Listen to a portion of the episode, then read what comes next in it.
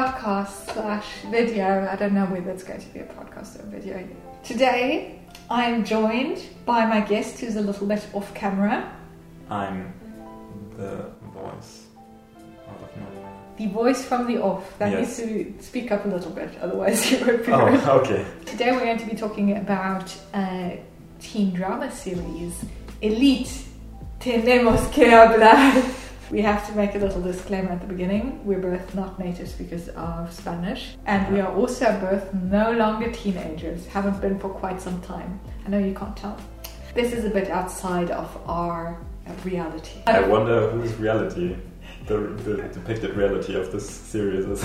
It's fascinating. Elite is a drama series uh, that was produced for Netflix. Uh, I think the first season came out in 2016. The point is that um, it's a wild series. It's wild for a variety of different reasons, and we're going to talk about them in just a second. We'll only be talking uh, about seasons one, two, three. Because um, season four, um, we've started it, but it doesn't have the same feeling anymore. Total different set of characters and yeah. Yeah. Spoiler alert. Spoilers aren't necessarily a bad thing. I would wager in this instance that you're not watching because of the twists and whatnot, but maybe you are. I mean, There it are some there are some twists. Some I mean, theoretically, it is a it, it is a mystery series. So if you don't want to watch this because you need to see the first three seasons first, which I do not begrudge you, I can understand. Then go ahead and do that. I'm just going to say some general things about TV, uh, teen drama series about, about TV. about TV teen drama series in general, uh, parental figures don't play that big of a role. Otherwise, teenagers wouldn't have enough agency. They would be useless. You could just go to the grown-ups, right, and solve your problems basically. So, in order for teen drama series to work, oftentimes the parents don't play that much of a role. And Elite has, has taken a very interesting approach to this, in that the parents do play a role, but um, they are on the same level of power as these teenagers. Kind of. There are three par- parental figures that are important. The one is Carla's father, who's evil. Mm. The other is uh, Rebe's mother. Ander's There's mother also also doubles as the principal of the school. Yes. Let's just talk generally about uh, the setup for the se- uh, for, for the series. The beginning of Las Encinas is that three students from low-income families come to a very prestigious school. I just called it Elite Las Encinas. Yeah, it's doesn't it's matter. fine. The school is called Las Encinas. They go there because their school has basically been destroyed due to a variety of different cir- circumstances. We're not going to get into it. Two of them go there for their academic merits, and one goes there because he got hit by a boulder. And that's Christian, and he's our physical character. You said he has a lot of humor, he has a bit of machismo. He's like a stereotypical Spanish character. He, I mean, he even says ole. Maybe um, teenagers in Spain often say ole. I don't, I don't know, but it does seem because he's the only character who actually does this. It does seem like it's his character trait. He's only unfortunately around for the first um, season. And we have our protagonist, Mm, Harry Potter. Harry Potter, aka Samuel. At some point in the series, um, one of the characters actually says that he does look like Harry Potter. We said so from the beginning, so it's very validating. Season three. Yeah. Samuel has a brother who just got out of prison, whose name is Nano. Then Nadia. Nadia is from a small family. She's Muslim. She's very hardworking and studious. We're told she's very smart. Um, She's like book smart. So. yeah, book smart. so.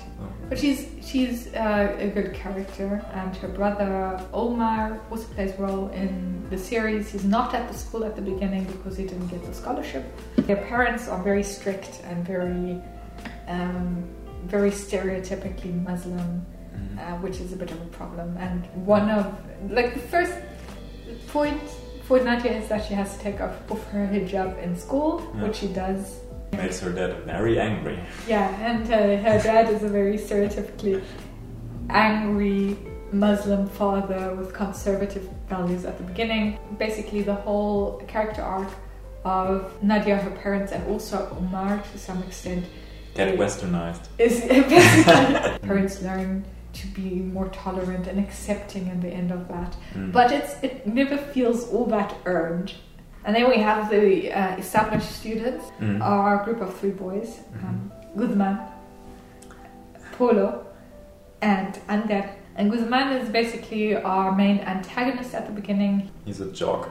He's a jock. He's a stereotypical jock character. He's a bit of you know your um, asshole character that you have in virtually every teen dra- drama. His best friend and right hand man is Polo. Polo is what I would call the um, evil confidant character that you have in a lot of different uh, series and movies and, and whatnot.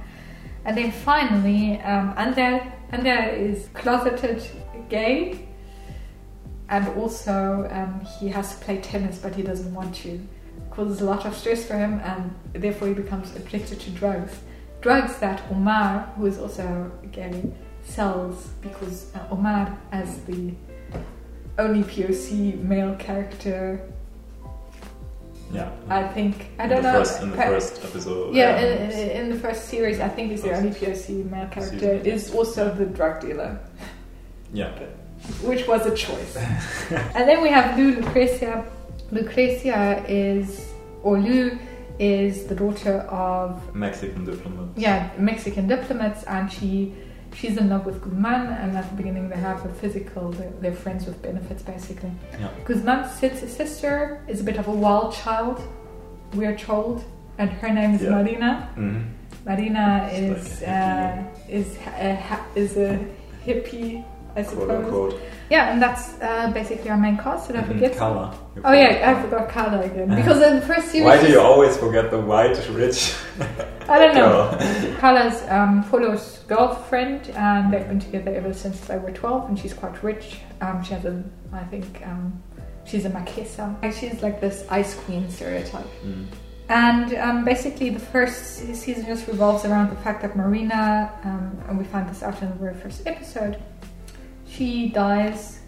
And um, the setup of all of the seasons is actually that we have a present tense where um, we have an interrog- interrogation process by always the same female couple Mm. was always in charge Must of be so annoyed by those teenagers at the end. Then we ha- have what led up to this point. It's quite a typical setup for series. Mm. It's interesting in a way. Uh, one of the first things I would like to talk about is queerness in the series.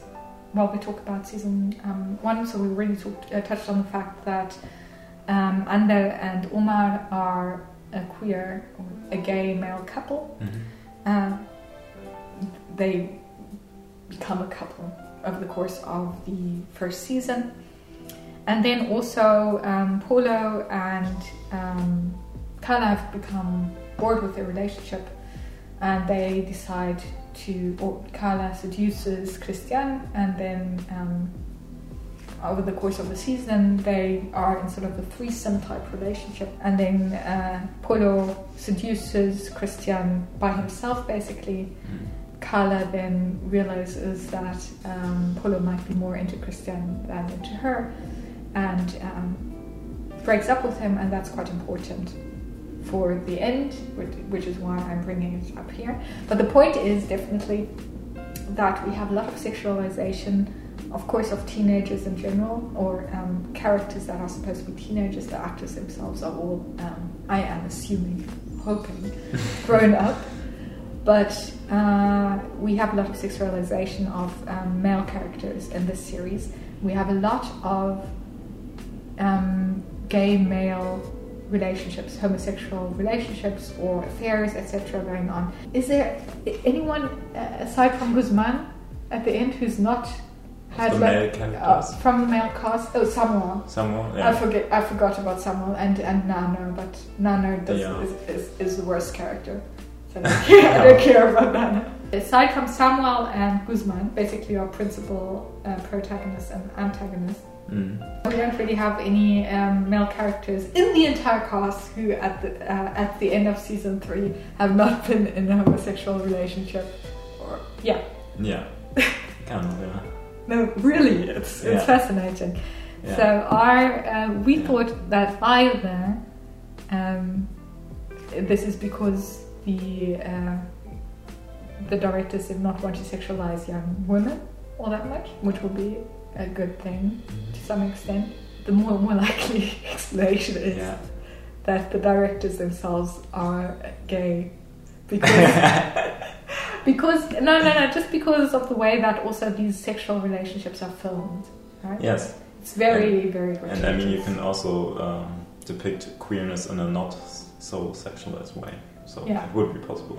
yeah no and it's- later on in later um, seasons, but yeah, in the beginning there's almost only um, gay, uh, male gay representation, kind of. I mean it goes so far that for Yeah. all three seasons Mm.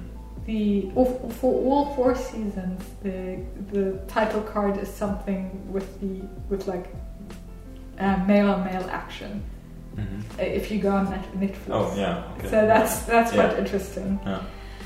Um, so that's one thing, and but this it, it's not queerness so much. As, I mean, it is queer representation, and Mm. you do have like POC queer representation in the case of Omar, and then later in the case of the black character's name I've forgotten. The two black male characters are both only relevant for one season, Yeah, yeah, that's also not so and they're not really main characters Yeah.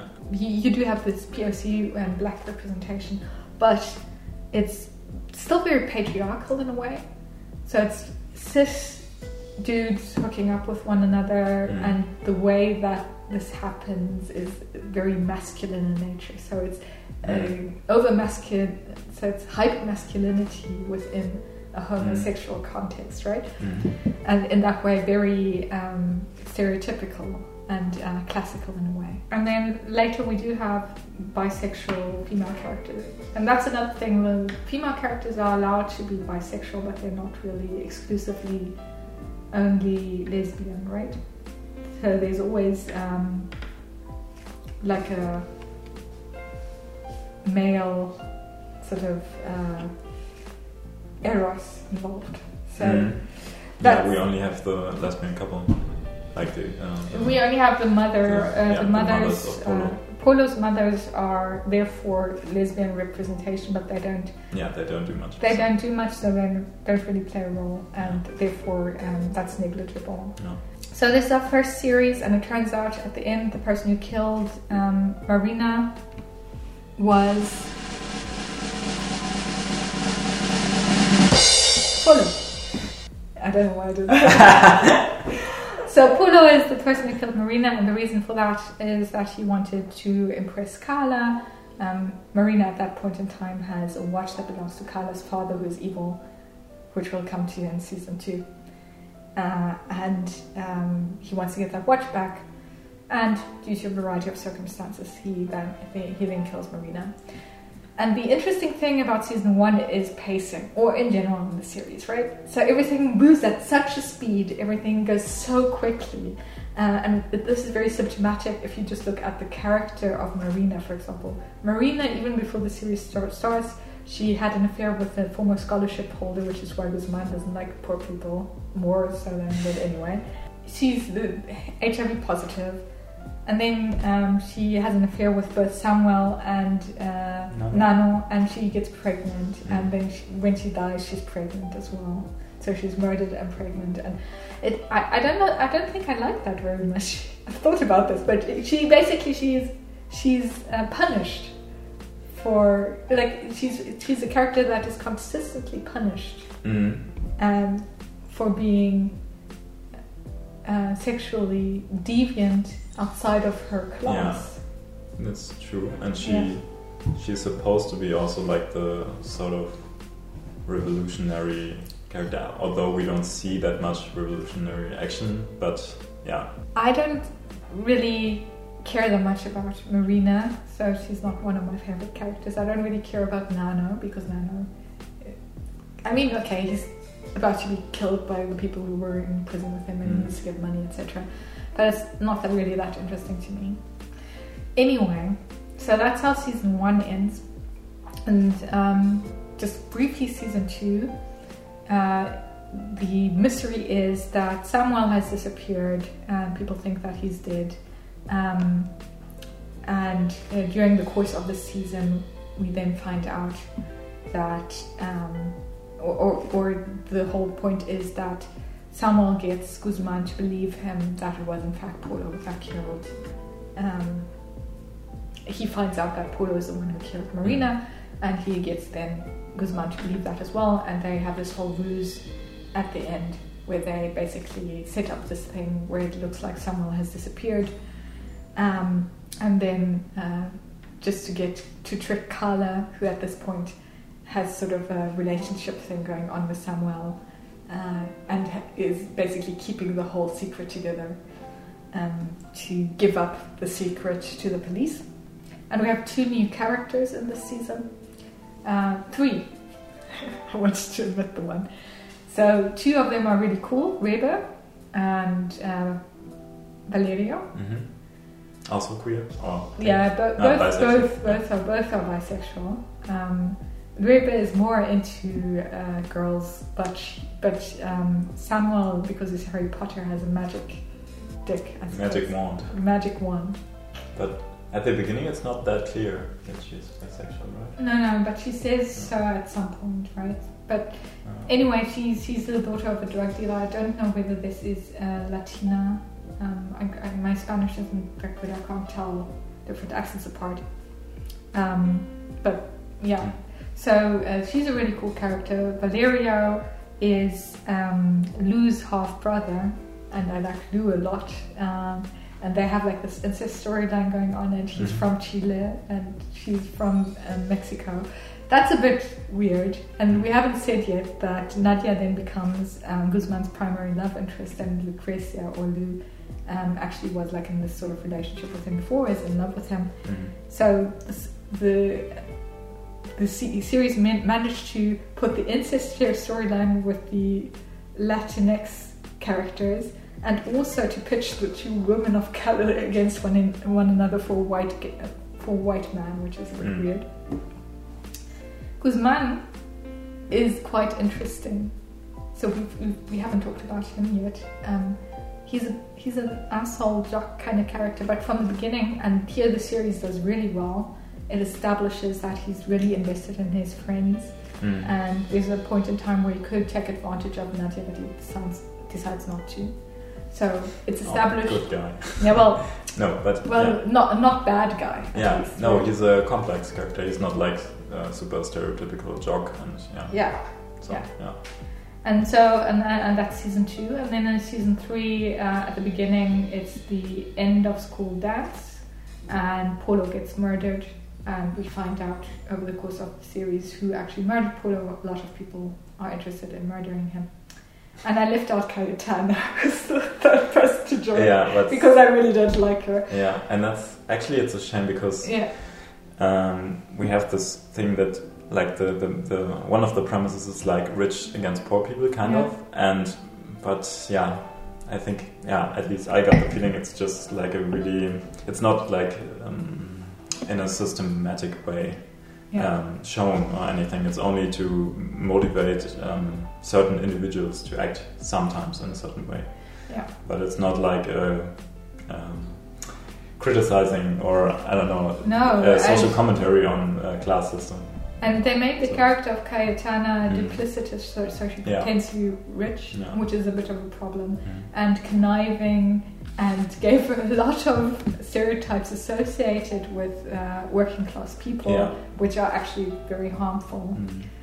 Yeah, They could have done better. they could have Better. done better there. Yeah. One thing I will say about the series, we already talked about the pacing. Mm. I mean, this um, the climax of this is towards the end of the first season when Nadia walks down the hallway and everybody from all of the plot lines comes Mm. towards her and is like, "Tenemos que hablar. We've got to talk." Yes. And everybody said that's very symptomatic of the series. Um, one thing the series does really well is that we don't really feel like any of the characters are safe. Mhm. So it's possible and feasible that characters might die or, or be killed or um, uh, disappear, right? Mm. And that's quite feasible. And um, that I think is uh, very interesting to do. And this it, it does very well. I think um, Lou is a very good, complex uh, POC character Mhm. that's established from multiple perspectives, right? So Mhm. that's good. It does sometimes get the class thing kind of right. Mhm. Um, so Carla's evil father at the beginning of season 2 Mhm. puts um, he, he he basically it causes Christian to have a car accident because Christian, I suppose the actor had to be written out of the show for some reason, and he, he he then goes to Switzerland to recover from that car accident. Mm. Um, yeah, and then it suffers from these tropes that the teenagers have way too much agency, which is kind of ridiculous because, like, especially with Carla's father, it's like Mm. foiled by my teenage daughter again. Yes. yeah. So that's But yeah, I guess it's also kind of a power fantasy or something like that. yeah, that's So- true. And then one final thing I wanted to talk about um, is uh, I, I might mention that I'm not really into the relationship between Omar and Ander. It's one of the most popular relationships online for the series. Ah, you did your research. I did. Uh, no, it's the only thing that they have music videos for, so I'm just assuming. I'm assuming. Okay. And in season one, I'm fine with them, but from season two onwards, Ander begins to treat Omar really badly. Like um, Omar, uh, it it turns out that Omar has more of a sort of feminine side to him. That he, up until now he's basically pushed away to appease his father, right? Um, and we've already talked about the fact Mm. that that's another can of worms the way they portray this Muslim family. Yes. And uh, Ander basically in season two, the excuse in season Mm. two is that he's the one that Polo confides in about the murder.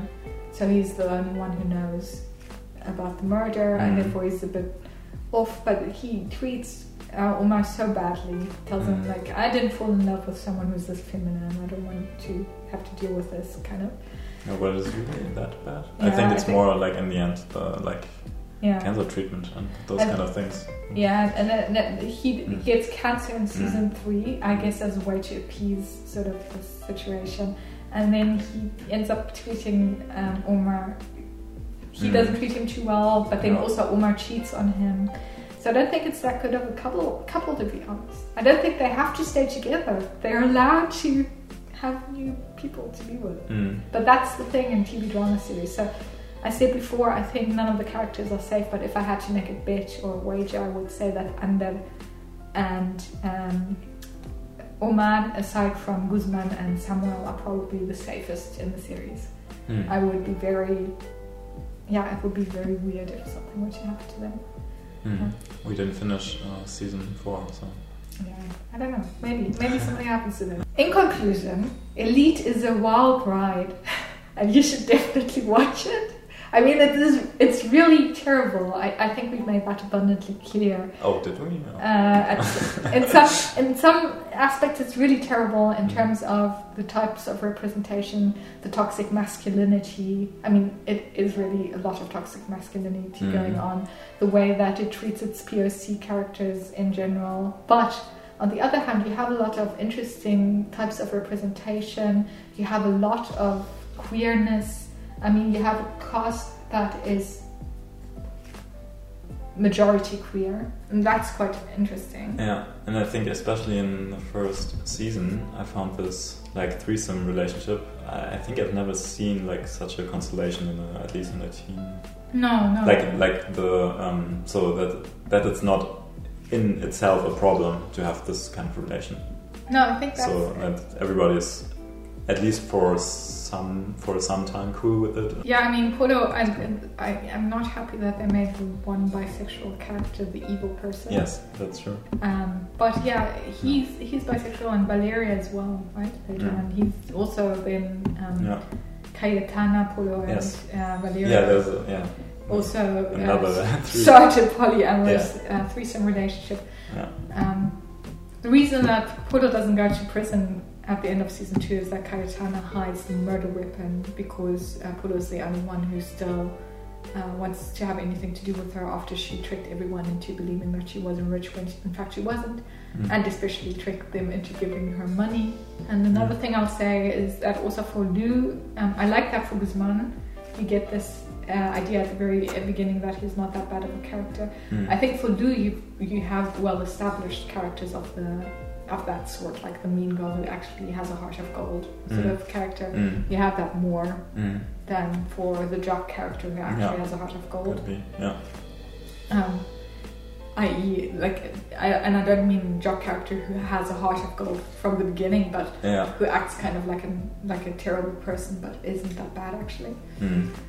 And that's that's fascinating. I, don't, I haven't seen that yet. And then for Lou, I think it's really good that at the end of first season, uh, Guzman doesn't really get with Nadia, um, but with Lou instead, and that she is shown to be a person who really deeply cares, at least about the people that she Mm.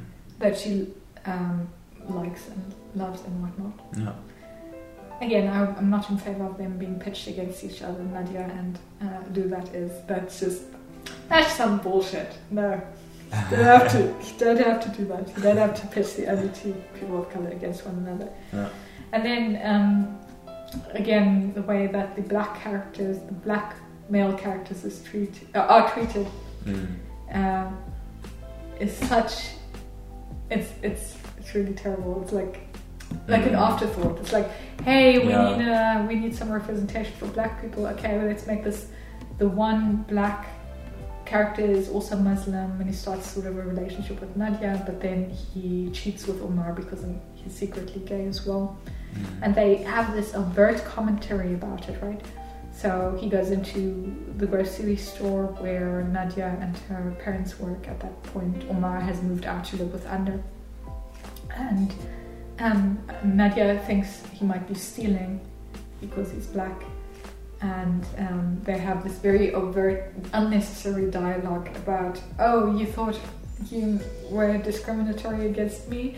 That's how it feels when people discriminate against you, which Mm. I think would have worked better if the other person in that scenario had not been another person of color, Mm. you know? Because, yeah, I, I think uh, choices. choices that could have been made different. Yeah. I'm, I'm mad that they killed a Polo.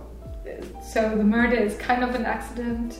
And we should be more mad at Carla because Carla doesn't even go to check whether Marina is still alive. Because it turns out that Marina could have been saved. That's the tragedy of it all. Mm. Had someone just, you know, checked on her properly or um, gotten an ambulance. Yeah. Because yeah, and Carla is also the one who, who plots to like cover it all up. Yeah, she So, plots yeah. to cover it all up. Yeah. Um, sh- she's the one who tells Polo not to go to the police. Yes. She's the one who, uh, yeah, she she's the one who doesn't really go back to check check on Marina Yeah. again, right? Um, so, but nobody's that mad at Carla for some reason. Yeah. Ice cream Carla. Ice cream. I, I guess the people, well, the audience was a bit mad at uh, Polo, and he is a very uh, he's a very unlikable character, right? And the actor who plays him, kudos for making him Mm. very unlikable, but in like a hot way, hot damage, uh, unlikable character.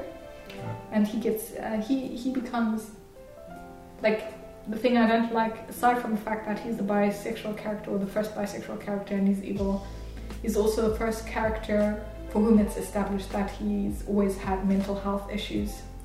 And then he turns out to be the murderer, right? It's a bit iffy. Mm. And um, he, he then becomes uh, suicidal during season two, and then in season three, um, towards the end, he's then killed off by Lou, which makes no sense. Yeah.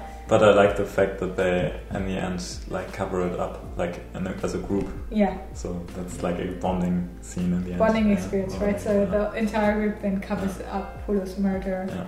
and with his last breath, right, uh, during his last moments, Guzman forgives him for the murder of his sister and so on.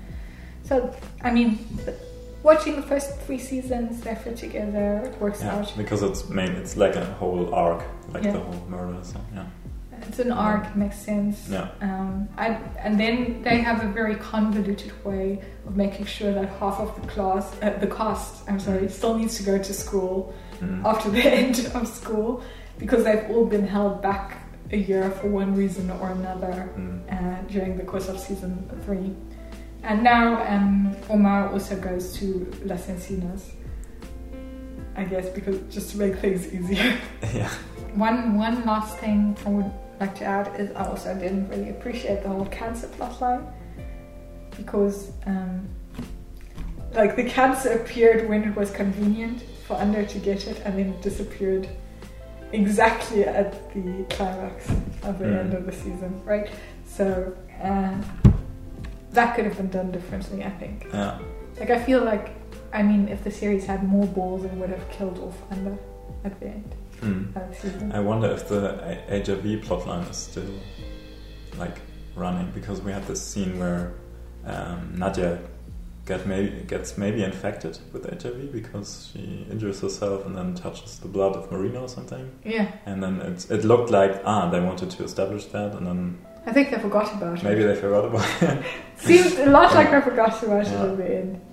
Yeah, but as I said, there's so much that happens at the school, right? I don't know why anybody goes there anymore. And Mm. we, we we were joking about the rest of the cast, uh, or the rest of the characters at this um, made up school because I, I don't know, yeah. like a murder every term, somebody goes missing, and everybody else is like, I just want to go to school. I want to finish my education. Yeah. We don't know whether we will be watching the rest of season four. We'll have to wait and see. But um, if we do, I'm sure we will say tenemos que hablar afterwards.